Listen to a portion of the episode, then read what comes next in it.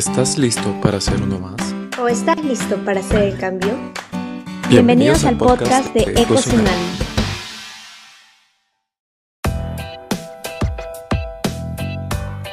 Hola chicos, mi nombre es María Claudia y hoy les hablaremos acerca de la pobreza en el Perú post-confinamiento. Con la llegada de la COVID-19, todos tuvimos que guardar cuarentena.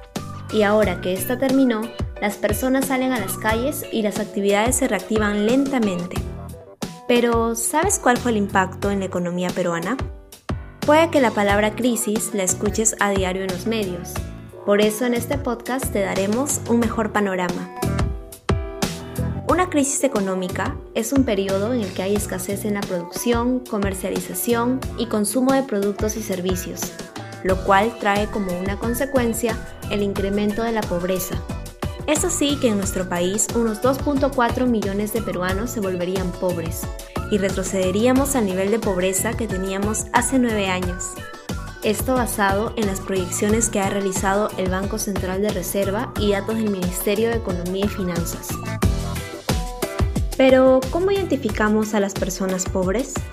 Los métodos son diversos en el mundo, pero en el Perú se considera pobre a aquella persona que gasta menos de 352 soles mensuales, ya que esto es lo que cuesta la canasta mínima, es decir, lo necesario para satisfacer necesidades básicas. ¿Recuerdas las primeras medidas que se tomaron en marzo?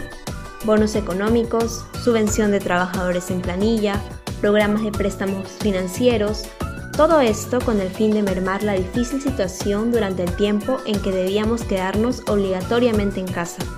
Aún así, esto no fue suficiente. La producción cayó en el mes de abril un 40%, y como van las cosas, el Banco Mundial proyectó en junio una contracción del 12% de la producción peruana para el 2020.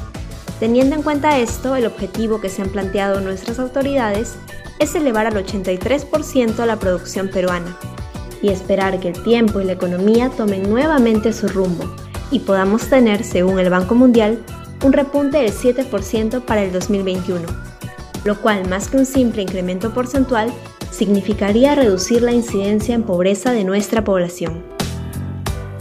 Para concluir, tengan presente la siguiente reflexión. Los economistas debemos ver más allá de los datos. Al fin y al cabo, estos solo son una representación de algo mucho más grande, el bienestar de la población. Debemos trascender en nuestro análisis para tomar las mejores decisiones posibles. Salud, educación, pobreza, bienestar, etc. Todos son aspectos que se relacionan fuerte y estrechamente con la economía. El Perú saldrá de esta situación tan grave. La recuperación económica está a la vista. Las metas económicas trazadas se aproximan a cumplirse. Sé que tú también estás dando de tu parte y que esperas que el 2021 sea el año de nuestra recuperación. Este podcast fue basado en el artículo La pobreza en el Perú post-confinamiento, escrito por Diego Flores, miembro de Ecosunami. Lo puedes leer completo en la sección Opinión de APECO Perú en www.apeco.org.pe. No olviden de estar atentos a nuestros viernes de podcast. Muchas gracias y hasta la próxima.